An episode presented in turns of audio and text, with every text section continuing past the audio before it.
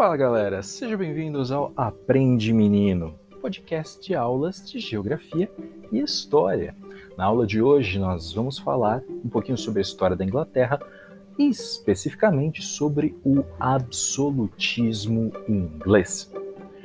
Por que é importante a gente falar sobre o absolutismo inglês? É, a Inglaterra já foi o país mais rico do mundo, o país mais influente do mundo, o país mais forte militarmente do planeta, e eles conseguiram isso graças a uma série de acontecimentos que se iniciam no absolutismo inglês.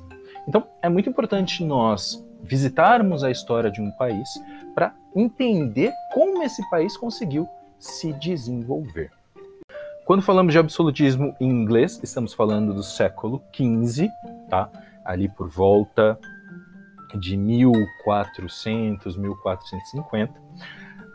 Absolutismo é uma forma política, uma estrutura política onde o governante, no caso, o rei, ele vai governar de forma independente, sem a interferência, sem a influência de ninguém. Ele pode fazer o que ele quiser e ninguém vai ninguém pode reclamar é, do que o rei vai fazer. Nós tivemos na Inglaterra alguns reis absolutistas muito importantes. Podemos destacar o Henrique VIII, a filha do Henrique VIII, Elizabeth I, depois o Jaime I e o Carlos I. Vamos destacar esses quatro, tá? O Henrique VIII ele vai assumir o trono da Inglaterra depois da, da Guerra das Duas Rosas. A Guerra das Duas Rosas foi um conflito que rolou dentro da Inglaterra, né, porque você tinha vários conflitos de famílias que queriam assumir o governo. Então, ali na Guerra das Duas Rosas, de 1455 até 1485, duas famílias lutaram por 30 anos para ver quem conseguia assumir o governo da Inglaterra. E aí, é, cada família tinha no seu brasão uma rosa, por isso o nome Guerra das Duas Rosas. Quando essa guerra acaba, o Henrique VIII assume o trono da Inglaterra e ele começa a dinastia Tudor. Quando a gente fala em dinastia, a gente está falando numa sequência né, que, de pessoas da mesma família que vão governar. Então começa a dinastia Tudor com Henrique VIII, o principal ato dele, a principal característica do governo dele, que a gente pode destacar, foi o rompimento da, que ele teve com a Igreja Católica. Então, quando ele assume, a Inglaterra é um país católico. A Inglaterra responde ao Vaticano, a Inglaterra responde ao Papa. O Henrique VIII, por motivos econômicos, por motivos políticos, né, ele tinha que pagar tributos para Roma, ele tinha que obedecer às ordens do Papa. O Henrique VIII ele queria se divorciar da sua esposa. Só que no catolicismo isso não, não pode acontecer. O casamento é até que a morte os separe. Então, o Henrique VIII ele rompe com a Igreja Católica, ele cria a religião anglicana e aí ele passa a ser o novo chefe dessa religião. Então ele rompe com a Igreja Católica, ele estabelece a religião anglicana, ele passa a ser o chefe dessa religião, e aí sim ele pode se casar quantas vezes ele quiser. Durante a vida ele se casou cinco vezes. Então as principais medidas do Henrique VIII foi o rompimento com a Igreja Católica, a criação da Igreja Anglicana. Quando o Henrique VIII morre, a sua filha, Elizabeth I, assume o trono em 1558.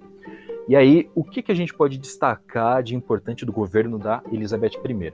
Foi nesse momento que a Inglaterra cresceu muito. A Inglaterra começou a sua expansão marítima, então os navios ingleses começaram a percorrer os oceanos, a Inglaterra conseguiu colônias é, fora dos seus territórios, colônias na América, colônias na África. Os produtos que essas colônias forneciam, algodão, azeite, eram levados para Inglaterra e ajudavam muito nas manufaturas que os ingleses já estavam ali começando a criar. E a Elizabeth I, por incrível que pareça, ela também é lembrada por incentivar a pirataria. Ela incentivava os navios ingleses a, quando encontrassem outros navios, a roubá-los e trazerem, levarem os tesouros para a Inglaterra. E aí vem uma coisa muito curiosa que no período da Elizabeth I, a Inglaterra cresce muito, a Inglaterra começa a ganhar muito dinheiro, fazer grandes negócios, e uma classe social começa a lucrar muito e essa classe social, a burguesia, lá na frente, daqui a alguns anos, eles vão dar problema. Mas nesse momento eles estão ali aliados dos Tudors, porque eles estão ganhando muito dinheiro. Mas depois isso vai ser um problema. Quando Elizabeth I morre, ela não teve filhos, ela não deixou nenhum herdeiro. Então, o que, que acontece? O sobrinho dela, o Jaime VI da Escócia, ele assume o reino da Inglaterra e vira o Jaime I. Mas aí tem um problema. O Jaime, ele já não era mais Tudor, ele era da dinastia Stuart, ele era de outra família. É, e aí começa a dinastia Stuart. O grande problema do Jaime é que ele era simpatizante dos católicos. Ele não era simpatizante dos anglicanos.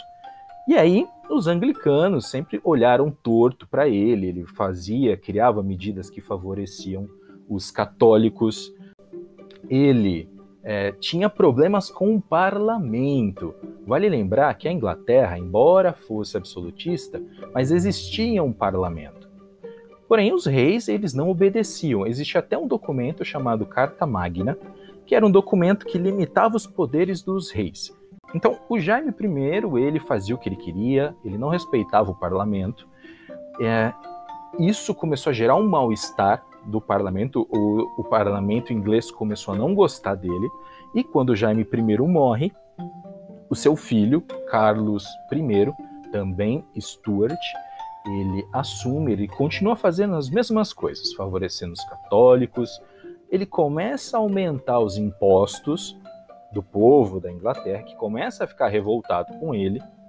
E aí, numa tentativa de se livrar né, desse do ódio da população, ele resolve pela primeira vez consultar o parlamento.